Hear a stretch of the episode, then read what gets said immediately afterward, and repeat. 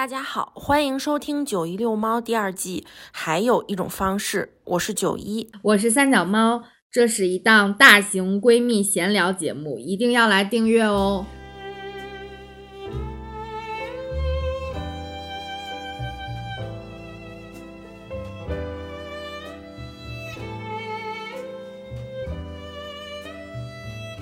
Hello，大家好。这里欢迎回到，还有一种方式，这是我们两个加更的一期，就是勤劳的我们。对对对，就是这期我们想给大家聊聊那个《暗恋桃花源》，因为因为我是周呃周四晚上就是去看的，就是。现场版、现场版、明星版，对对对，就是就黄磊和对对对，就是票贼难抢的那个。然后再次再感谢一下三小猫给我抢到的票，三小猫简直是抢票小能手，就是从暗恋。你知道，本来就我同事想让我帮他抢票，然后后来我帮你抢，他没抢上。他也不会，而且那天我们还在开会啊，我是我都没抢到，那个时候我都开完会结束了。三小猫手气特别好，嗯，去年抢《暗恋桃花源》《如梦之梦》，就是不给黄牛任何喘息的机会，凭借自己的双手 都能抢到，反正就挺开心的，就是呃，就终于终于就看上了，就之前也只看过那个网上有的那些录播的早一点的版本，就还挺开心的。然后就趁热打铁，然后想跟大家一块儿就是聊。聊一聊，分享一下这个就是这个戏吧，就是因为也是最近几年挺火的，随着那个网生越来越火，向往的生活，嗯，变火了之后，然后尤其是像这个黄磊还有孙俪都是就这种 TV personality 这种感觉，对对对，他们都在电视上也去重现过这样一个剧，嗯，把大家的兴趣都勾起来，所以这几年这个票也越来越难抢。然后也是赖声川戏剧里面比较有代表性的一个吧，嗯。嗯。还是挺不错的，嗯，对，我觉得挺挺挺不错的。那我们今天呢，就先给大家，可能有很多人，就比如说很不幸没有抢到 票，然后或者也没有看过，或者也没有关注过这个戏剧。那我们今天为什么要讲这个呢？所以就先给大家来介绍一下这个剧的主要内容是什么。呃，这个剧呢，它其实就是讲的，它其实这个剧的名字就是《暗恋》跟《桃花源》两部戏，它是两个，它的背景发生在一个就是剧院的一个排练现场，有一部戏叫《暗恋》，另外一部戏是。是桃花源，是两个场地，就相当于他们两个剧组定场地定宠了，然后就是互相抢舞台来穿插演的这么一个情况。暗恋呢，它其实是一个呃，相对我就表面上吧，是一个悲剧的这么一个这么一个形式，就是讲了一对儿呃小情侣，因为那个抗。啊，那个时候抗日战争都结束了吧？就是因为时代的原因吧。对对对，然后他们两个最终就是没有在一起，然后就相当于是错过了好多年的这么一个故事。然后《桃花源》其实就是根据那个呃陶渊明陶渊明的那个《桃花源记》那样改编的，就讲了一个类似于武大郎的角色，然后。就是是就是他老婆跟别人出轨，然后他就说，那他就要去打鱼，然后就误入了桃花源，然后在里面生活，生活了一段时间，他又回到家，然后就是这么一个对比的，嗯，整个剧的感觉其实就是他是因为他喜剧演一段，悲剧演一段，就是穿插着来，就是你的情绪其实调整的还是我觉得除了最后调整还挺快的，就跳来跳去，然后也算是当时这是哪哪年？九九几年写的戏吗？就是比较呃，就是叫什么有创新性的这么一个创作吧，嗯嗯，大致上就是这么一个内容。其实我是按我的理解来说，这个剧整个分成了五个故事吧，就像你刚刚说的，一个是剧中，就是两个剧中的故事，一个是暗恋，然后一个是桃花源，然后呢，剧外就是。现实中就是两个剧组的故事，一个是暗恋剧组，一个是桃花源的剧组。所以每一个演员其实他身上都是有两个角色，就比如说黄磊演的江滨柳，那他又是黄磊又是江滨柳，他是分成两个就是人物的吧，就是每一个人都有另外一个。但是还有一个呢，就是呃把这两个剧组穿插起来的是导演，我觉得是，就是导演他就是导演，然后他导演他定剧场或者等等，他有助理怎么怎么样，他把这两个。剧呃剧组穿插起来的，然后他是一个贯穿在这两个故事之中的一个人物，然后还有一个就是跟他们看似嗯，并不相干，但是又把整个剧穿起来的是陌生女子，就是寻找刘子骥的陌生女子，然后以及没有出场的刘子骥。嗯，所以就我觉得是这五个故事。嗯，所以我觉得，呃。就看赖声川的剧的感受，就是他是一个很会讲故事的人。因为你看，无论是就这个剧，或者是《如梦之梦》，《如梦之梦》当然篇幅就更长了。然后他的那个就错综复杂，他的所有的人物关系，以及就是这种生死轮回的这种所有的表现，其实是比就是暗恋还要更深一些，就是那种就是很复杂，但是它能。不论是在几个小时之内吧，就是把它们穿起来，然后让你看的又很舒服，其实是一个就是还是挺挺有戏剧代表性的一个剧吧。嗯嗯嗯，呃，我觉得这个剧从就是往深里面讲的话，其实我觉得暗恋它讲的是嗯桃花源的故事，桃花源其实也是一个暗恋的故事。嗯，就是有有这样，就是其实你看，就是江滨柳那个角色，他其实一直他的桃花源可能就一直就是他当时跟他那个云之对云之凡谈恋爱，以及他们那个时候的上海。然后到桃花源这个角色，其实我觉得老陶挺惨的，其实是他老婆，但总感觉就是他是偷别人的老婆一样，就是因为他被出轨了嘛，就有这种感觉。我觉得这两个就是互相交融的，还是就是蛮好的。嗯，所以那你觉得这个剧的主题是什么？我觉得这个剧的主主题是桃花源。就是这个剧的主题，就是我理解起来就一直就是每个人其实都在找自己的桃花源，暗恋也是，就是他从那个一开始，他即使他后面到台湾之后，他每天想的事情还都是之前那个事，他就根本就忘不掉，就一辈子都记着他这个桃花源。那到桃花源这个故事就更好了，他就是直接到了一个充满了。桃花的地方，即使桃花源比他更深层次的是，呃，就是他在返回到现实当中，然后他觉得他在他不对，应该这样说，他在桃花源的时候他是惦记他老婆的，他想回去，但他真的回到他老婆之后，他又想回桃花源去，但他又回不去了，其实就是不同的状态吧。就一个我还在找，我还在等，另外一个就是我有了这个我想找也找不到，想等也也等不到，就还还我理解起来就是这个样子。对，其实就是我看这个剧的时候。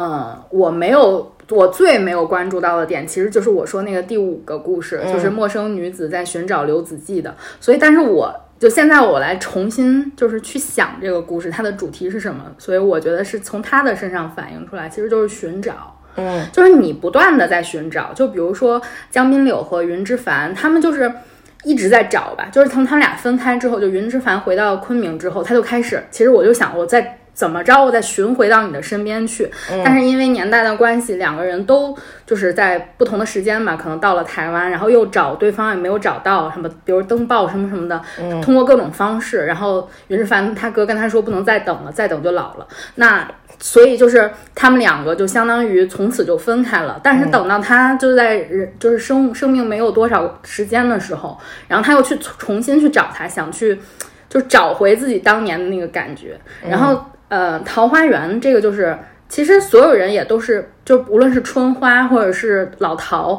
他们都是在寻找自己关系之外，就是能不能更完美的东西。比如春花跟老陶并不完美，他可能所以他找了袁老板。那嗯，老陶呢，可能相对来说看起来是一个武大郎这种悲剧性的角色吧，但是他又找到了自己的一片那种小天地，就让你放轻松的这么一个地方。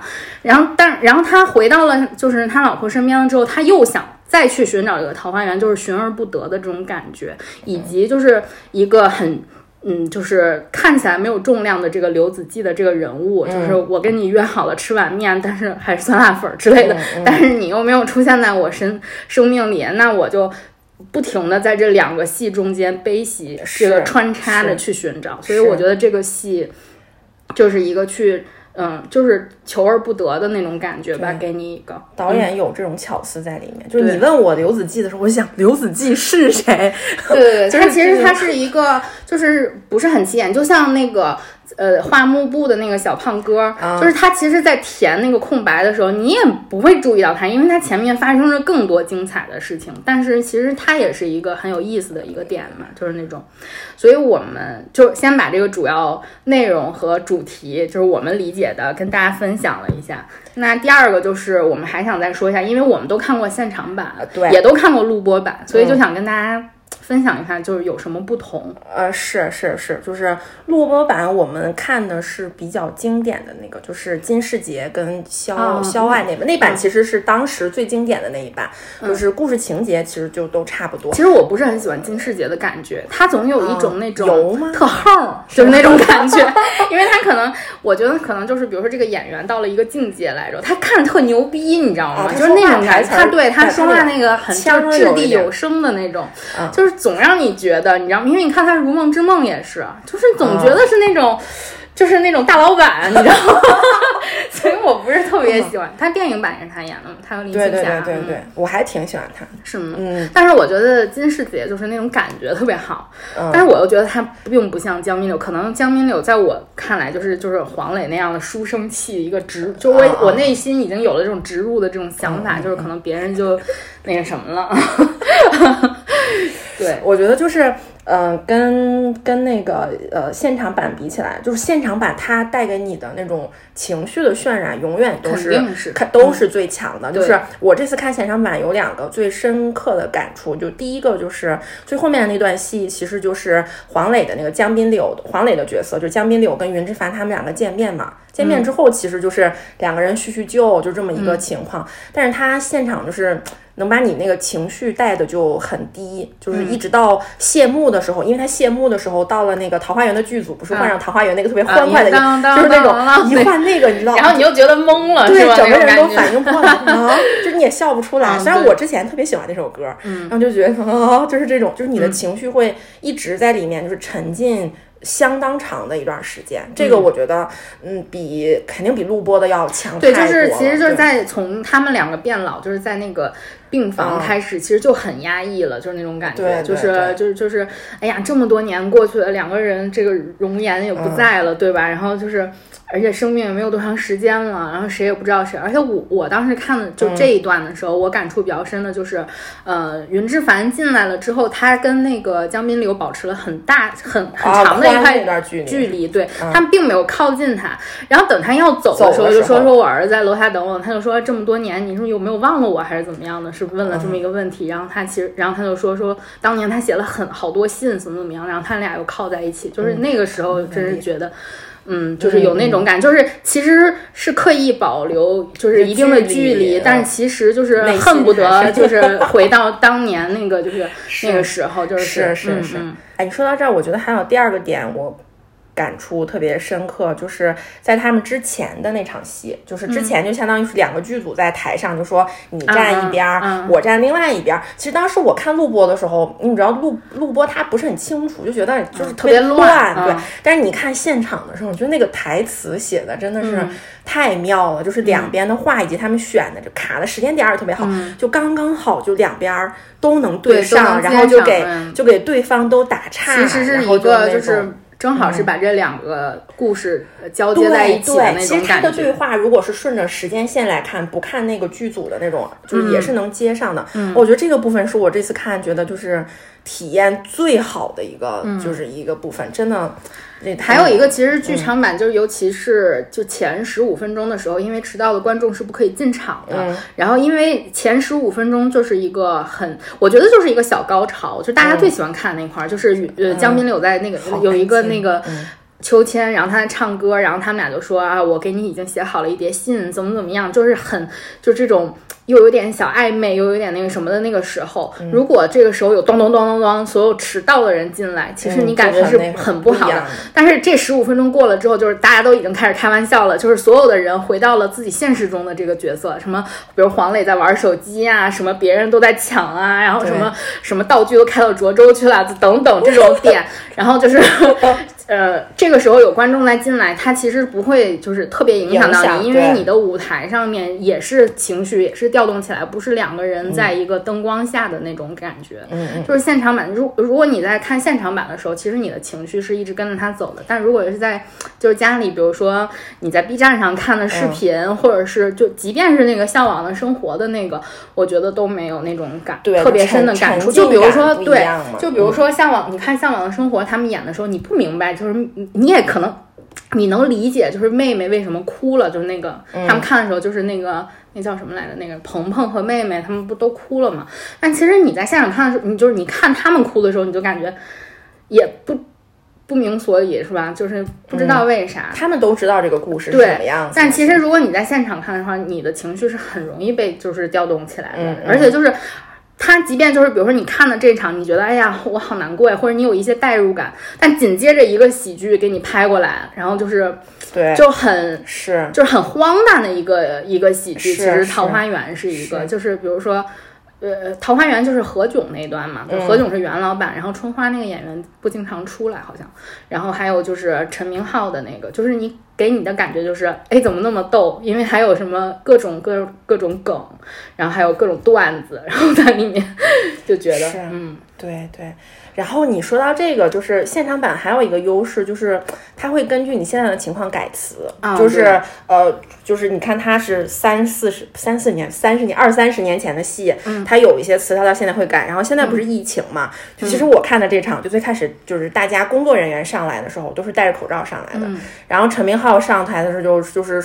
加了很多那种，就是你做核酸检测了吗？我又被捅了喉咙，就这些个。但我觉得最好玩，就陈明昊拿了个酒精喷壶，里面可能也是水，就离远点喷喷喷。我们看那个就是两只狗的生活意见的时候，就是十月份我去看的这个剧，也也是他主演的，他和那个刘晓叶，就他们两个上来了之后也是都戴着口罩、戴着眼镜，然后一上来就说：“哎，今天上座率是百分之七十五啊，什么什么的。”而且那个时候正好是那个赶上就是川普的那个政治局面的，然后还。加了很多这种故事，然后就觉得这次他们也说，他说这剧场不行啊，你看只能说 百分之七十五。对对对，其实我觉得这些可能都是已经他们就是呃提前对已经想好了，然后还有什么，比如说房价的事情也加过啊，对，买了二什么这次也学区房、海淀的房，对。对对对，而且这次就是什么大车拉去的是塘沽，不是涿州，因为已经进不了河北了，就是之前都是进保定、进涿州什么什么，现在没有河北了，直接去天津。就是还还挺好，就这个还还还挺好玩的哦。还有另外一个就是那个护士的那个演员，就是这次她她是怀孕的一个状态。就是她本人，护士演员本人怀孕，然后还改了词，然后就说，嗯，我男朋友就台湾腔，什么就是说她男朋友是个渣男，我要自己把孩子养大，什么什么，反正就是都挺好玩的。根据情况跟演员的特色，就都会有一定的调整。嗯嗯。然后我我就想说一下我的感触吧，因为我看这个剧时间也比较久了，我第一次看的时候是一六年的时候，嗯，然后当时就我我我是。就唯一几次看剧坐的比较靠前的，都发生在《暗恋桃花源》。就我第一次坐的是第二排，然后就特别近，特别近，就看所有人都很近。然后我第二次坐的就是正中间，大概三五排的样子。当时我买的是比较贵的票嘛，因为。反正这个故事，而，以我的视力来说，如果我往后坐的话，我就必须带，比如说望远镜啊这些东西，或者是根本看不清楚。但是这个剧就是看的，就是那种视觉效果也很好。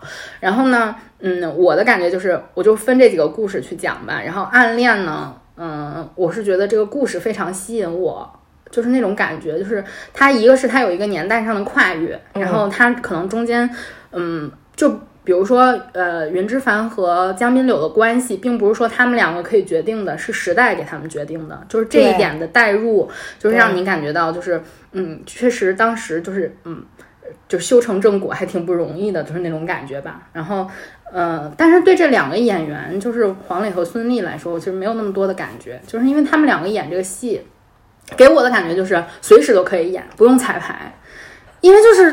肌肉记忆，对，然后就一下就起那个范儿，然后那个孙俪的下巴就这样抬起来了。其实我有一点，有一点，我觉得她挺美的，也是不说别的吧，但是就觉得，嗯，就是一个肌肉的记忆。只要我进入这个角色，我立马就可以把它演出来，也没有什么新花样或者怎么样的。但是就是，嗯，桃花源。这个戏就这一部分来说，吸引我的并不是他的故事，其实他有很多就有意思的点嘛，让你在一个悲剧中间调节了一下。但是我比较喜欢的就是陈明昊的那个演的那个感觉，就是他的表演。陈明昊因为因为就是呃老陶这个，你虽然看到他有很多的笑话段子以及梗给你这样说出来，你觉得他是一个。非常喜剧的人物，但我觉得他是一个非常具有悲剧色彩的人物。他挺惨的，他不是说他惨或者怎么样，他就整体他都是一个，嗯，给我的感觉就是一个就表演的很有张力，但是又其实你要往内心看，又觉得他是一个就是很悲剧的一个人，就是因为他从来都没有找到过。或者是碰到什么都是一个迷迷糊糊的那么一个状态吧，就比如说他进到桃花源里面，他也不知道怎么回事儿，就是那种，然后过度惊吓呀等等的那种感觉。就是他的，我觉得陈明昊无论是这个戏还是这呃看过其他的那种，我就觉得他的表演是。并不是说每一次我都觉得是一个肌肉记忆的那种感觉，就是跟黄磊的表演是不一样的。嗯，然后就比如说你看黄磊的其他的戏，就是他演的电视剧也好，什么什么也好，其实你看跟他的综艺是很像的。嗯，就是这个本人色彩特别重，然后，但是陈明昊就就没有那种感觉，就是你进到这个戏里是什么样就是什么样的。嗯嗯嗯，所以感觉还挺好的。然后还有就是就就是刘子骥的那一段吧。不是陌生女子寻找刘子骥，是我最忽视的一一段，然后我也没搞明白具体是怎么回事儿。其实，嗯嗯，对，那个太难懂了，所以我就想跟你探讨一下。所以我在，因为就是在九一去之前，我就问了他几个问题。我说你带着这几个问题去看，因为你如果就是比如说我只当做一场追星，就是我就想看黄磊和孙俪的《暗恋桃花源》，那你看了也就看了，对吧？你也不至于说。我花多少钱去买那个票？但是你既然我觉得你都去了，你就应该有一定的，你就应该有一定的思考，就这个剧你看完了具体是什么样子的吧。所以我的，我们就带入我们的第三部分，就是问题一，嗯，云之凡和江滨柳就是有没有互相辜负吧？我们别说谁负了谁吧，我觉得没有。嗯，我的角度看起来是没有的。嗯，他们其实心里面都是嗯记挂着彼此。但是我觉得除了这一点，呃，就我我觉得有人提出这个问题就是辜负。就比如说到了一个点，我就不找你了，或者说我我就搬走了，我就我就没有再再去，就是很执着的。他已经很那个什么的时候找了。而且我觉得另外的一个很或者就是说，嗯，云之凡到哎等了，就我就没等你了，再。或者就是这种算不算辜负？我觉得可能我我要理解这个问题，应该是问的。我觉得我觉得也也也不算吧。嗯，就是我是觉得很难。就是你想，你他们两个认识时间，说说实话，就是也不长。就对，你就即使非常非常喜欢对方，但是实际上在现实生活中，我觉得没有那么人，就一个人就是等你等一辈子。但是肯定那个呃，就是云之凡对江滨柳肯定还是感情，我感觉更更深一点的。但我觉得真的，但我觉得他们都不算辜负。我我甚至觉得他对他老婆都不算辜负。就是呃，对江江江太对江滨柳就黄磊那个角色，对他老婆都不算辜负，因为他到后面的时候，不是他走了之后，就在孙俪来之前给他交代了那些，然后走完之后，他抱着他老婆哭。其实他跟他老婆已经成为就是家人了，就是。孙俪那个角色就是他的那个，但他老婆还是表现出来非常没有安全感。对，他总是怕他去想云之凡，或者是回去去找云之凡。他老婆有一点介意，但实际上我觉得那个他们两个已经就是是家手拉在一起，然后抱在一起，就是那种那种。我觉得他老婆也能也能理解他。就是他其实都，我觉得这两个就是他跟嗯呃江滨柳和江太太之间的关系，就是嗯心照不宣的知道。江滨柳心里有一个云之凡，但是就是过了这么多年，可能之前也过得挺好的，也有孩子等等。但你进入了一个生命最后的时候，他最想见的还是云之凡。对，对。但是我觉得他不是最想见的云之凡，他最想的是见一面云之凡。就是打，哪怕他后面他还活着，可能他这辈子有这一面，未完的对，他就也够了。就后面咱俩接着过 也也行。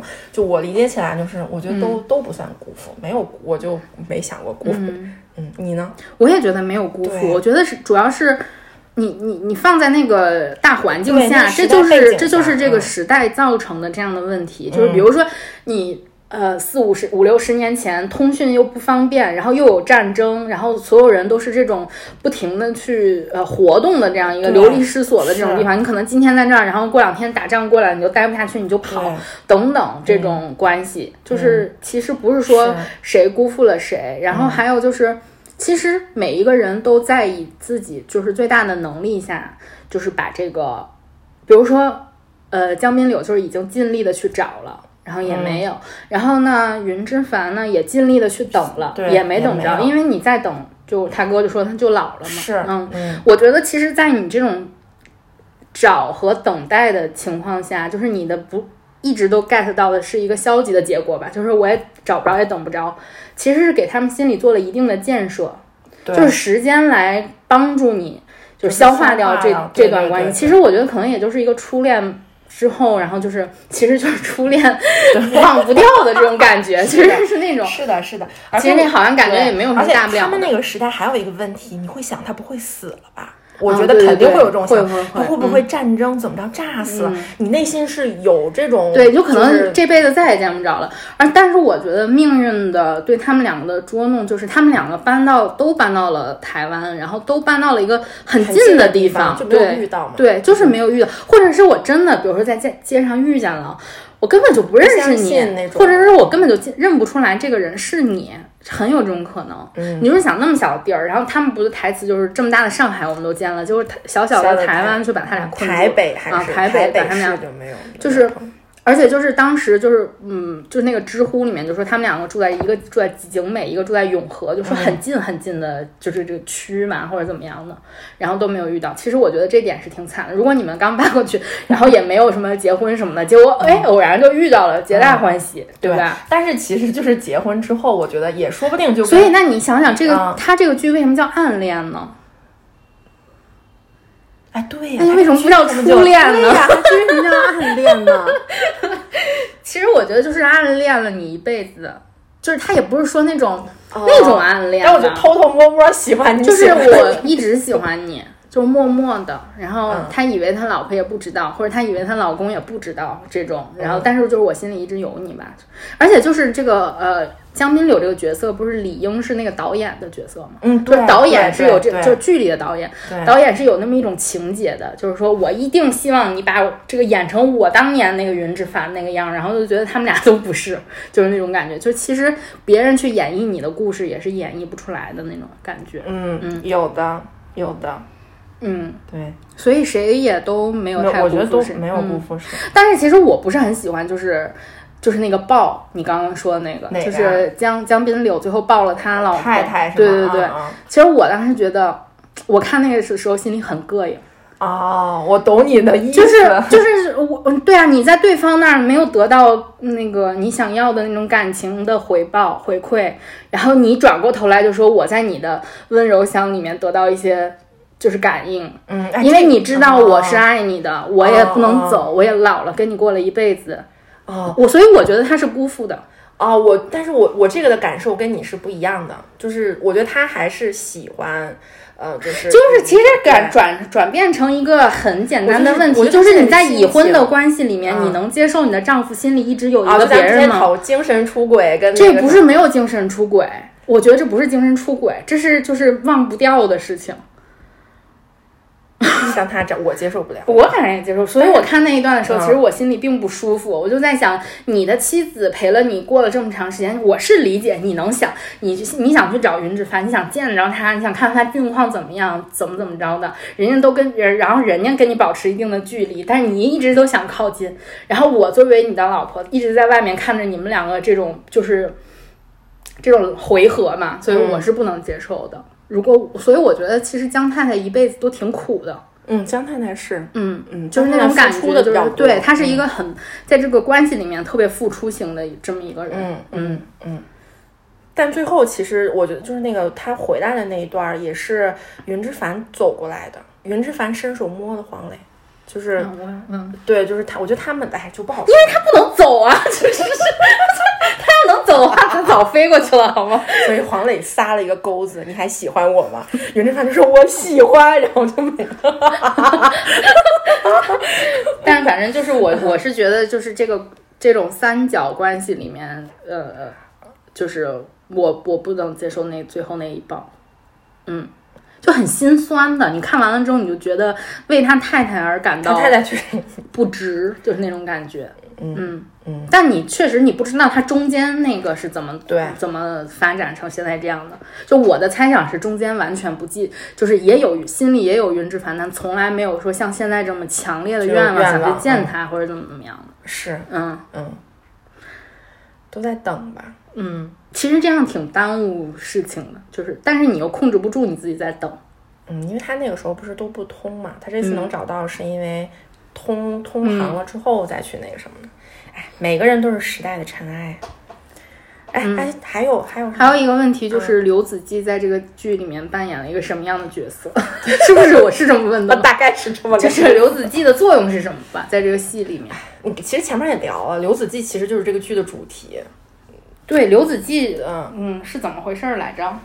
刘子骥就是他，就是找一直在找刘子骥，然后刘子骥，我们先来介绍一下刘子骥这个人物吧。对，就是他在《桃花源记》里面，就是他听说有桃花源这么个地方，然后他就去找了，然后找了之后他也没找到，然后来他就病死了，然后再也没有人找过桃花源。所以他在这个剧里面，这个剧里面是说那个陌生女人说跟他约好了在南阳街要吃一碗什么毛毛雨的那一天，什么下着毛毛雨，然后也跟他约好了去吃什么酸辣粉还是酸汤面之类的，然后他们两个就没有再见面，再也没有了。嗯，就感觉好像刘子骥是一个从呃，刘子骥是个渣男，不是，我觉得是好像是从那个桃花源里面穿越出来的一个人，就是说我再也没有出现过了，然后就是。可能在这一世，我跟你约了一下。去了桃花源吗？难道是？不知道啊，是不是他的意思就是刘子骥已经去了桃花源，就不会回来了？不知道啊。刘子骥找了一辈子，终于找到了，然后这个女的就在找他，有可能。所以其实就是这两个人的关系，就不论他是谁吧，就是一直跟你讲的是，就是。其实他们有一点像，你不觉得吗？他们都在影射，就是比如说江明柳和云之凡，就我们两个约好了，一直写信，等到什么一年之后或者怎么时候我们再见。就像陌生女子跟刘子骥约好了，我们就去吃那碗面，但是你走了之后，我就再也没有见到过你，然后我就一直在寻找你。其实就是一种，就是约约好完了之后又失去，然后又寻找又没有得到的一个故事。然后像。那个老陶、老袁，还有那个春花，其实也是吧。就是我们一直就是说好了，比如说我们两个结婚之后过好日子，结果你又找了别的男人，那我又去了一个地方，完了之后我再想回来了之后，我看到你的生活也变成了就是那种一团乱麻的时候，我又想去找那个很仙的那个地方，然后我又找不到了，就是这种感觉。嗯，但是就是。嗯，这个的话，我我就是我自己没有想的，就我看有人这么说，就说桃花源那个地方为什么大家就过得那么快乐，就是一直都在放轻松嘛，就特别放轻松的状态，是因为每个人都是忘我的状态，其实就是你忘掉了你那些乱七八糟的事情，可能你不用找，你就有了桃花源。就我觉得就是有点那种没有七情六欲的那种感觉，就那种感觉，对，是佛系感觉。哎，但那个放轻松真的太好笑了，反正就是还挺有意思，嗯，有意思，就是你你越杂嘛越有意思，真的太工整了。所以这个我觉得就是这整体这个戏剧，就是无论你是什么时候看的，或者是比如你忘了多少，或者你又想起来多少等等，就是还挺，我觉得啊，如果就是但凡有那么一。一丢丢喜爱的话，其实是可以去看一次现场版的。哦哦，我还我是强烈推荐大家去看。但是但是反正就是嗯，我觉得他们之前巡演的地方还挺多的，就是不同的城市，就大大小小的城市都会去演。嗯，像在北京，其实一般都是三五，我怎么也有五场吧？应该一般都是五场，差不多，就是从周三演到六日，周日。哎，今天其实就是他们的最后一场。嗯，买票。难道一说一点小攻略？嗯，我说完了之后，以后会不会我就抢不到？但是我觉得我一般会倾向于买工作日的，因为可能大家都不愿意工作日的时候去看。嗯，工作日，比如说你加班或者怎么样的，会那个什么。而且我更倾向于买就是首场和末场，因为可能会有一些嘉宾，然后你可能就是不一样的。对，像你这次就看到了赖声没有，他们首场还说话了，你知道吗？就是还聊了两句。一般就是，但其实首场和末场因为这个原因也不好抢，所以你抢中间的可能是比较好抢，就是星期四的那场其实是最好抢。为什么我要给你买星期四的？就是可能觉得最好抢。然后就是我一般都会，我现在觉得就是为一场剧多花点钱，其实是挺合适的。像我那次去看《简爱》的时候，有一个阿姨坐在后面说：“凭什么我买这么贵的票还坐在后面？” 就是很无奈，你知道吗？你的你的票价也很贵，但是你的座位也没有那么好。所以我我像我买票就是那种，哎呀，多花一百块钱我就往前坐一个区域。后来加着加着加着就坐前面去了。嗯，就是觉得。对，就是其实如果你很喜欢的剧，我觉得可以买前排的，对，买稍微就是，但是最前面的其实是不好的，就是它最贵的其实是中间那几排，四五排，对，差不多，就是我上回买的那个是比较贵的，是是，观看体验对，因为你坐在太靠前，就像你电影坐在第一排，你总是仰着头，这个也得，然后你对，然后你就是比如看不到脚，我第一次去看的时候，因为我坐在乐池第二排，就完全看不到脚，是是。就是你太太近了，就感觉就黄磊就站你脑袋顶的那种感觉，这种体验也挺好的。我觉得就是大家可以在心中给他分一个，就是你是特别喜欢的那种，你就可以勇敢大胆的往前冲。但是我觉得你如果说是我是为了追星嘛，就是比如说，比如说就是呃，我就想看黄磊，我就想看他演的戏。然后我对这个故事其实也没有那么大兴趣，但是我就想看一眼黄磊，或者是比如说《如梦之梦》，我就想看胡歌，那我就要追着老胡，是等等这种，我觉得那也没必要，你就去体验体验就得了，你也不需要花那么多钱，因为你看《如梦之梦》那个红花莲花池的那个要三千多块钱看完，你你说一个，比如说一小孩儿追星的，一般都没什么钱了，看自己的经济情况所定。我觉得真粉丝肯定想坐近一点，因为这样能看清脸。我，但是我我那天我在想，我明年如果真的再演《暗恋》的话，我应该也不会去看，因为这个剧就是已经看烂了，就是那种感觉，就是看太多遍了，也没有什么特别的新意。但是如果让我去看《如梦之梦》，我还是可以。然后我，你知道吗？我那天就翻了翻我手机上，我发现就是这是哪年？一九年，我看了那么多的剧。一九年看了特别多，特别特别的多。然后二零年就看了一个《两只狗》，我还是。赶上了，看了两只狗，是因为就是当时从百分之三十的上座率百调成百分之七十五加票，那场太值了。那场你我跟你说，为啥我说那场特别值？就是我之前不看过那个剧嘛，但是不是陈明昊演的嘛？然后然后我我这次我这次看完陈明昊的演出，因为他在里面，他在这个里面也会学狗叫。嗯，对他有，他有那些，是是的，所以我觉得他演那个简直就像，我觉得是两只狗塑造了他，他也塑造了两只狗，有一点就，而且他是有那种很摇滚的那种感觉，对，那场他是那种特别酷的那种。对我那场，我那场那个小小小哥哥可能肯定功力差一点，就也还不错，但功力也差一点。对，然后那那个其实那个位置也很好，当时看的时候就是，但是今年确确实挺遗憾的，就只看了这一场嘛。嗯，就是二零二零年嘛，然后二一年是其实本来是想买什么，比如说犹太城，因为这个主题我不是特别的感兴趣，但是又又想看那么一个，因为想去看孙强。啊，但是这个戏推迟了，就是因为对，因为推迟推迟了，因为有部分演员应该是河北的，所以过不来，嗯。就是我最近看保利，他们就是推迟的或者是怎么样取消的，这些都是因为有河北的演员，但暗恋恰巧没有，暗恋应该都是北京的，都是北京，就是所以就是他就他保留了下来。明星，对，嗯，他们是明星，所以就是看明年能不能再去看一下《如梦之梦》。今年，今年，哦，今年啊，我我只要不跨春节，是永远跨不到年，牛年看看能不能看，嗯。如梦之梦是还挺好的，希望下次能买一个前排或者是莲花池。我觉得倒无所谓，我觉得坐在那个老胡的那个前排。当然，虽然我不是为了看，就是不是为了看老胡。这话说出来了，因为我不是他的粉丝。大家信吗？我真的不是他的粉丝。但是你笑着说，我不是为了看老胡。不是我，不是为了看老胡，我就想看那段戏。嗯嗯，等命，希望嘛，希望今年我也能因为那个因为那个位置现在就不重复了，免得大家到时候都跟我一起抢。那个位置就是，嗯，上本的时候就是他和江红亲热的那个部分，然后以及下本就是那种就是他们那些歌女还是什么的都都在那一块儿，所以我觉得那个位置，悄悄告诉我，我在你旁边儿的。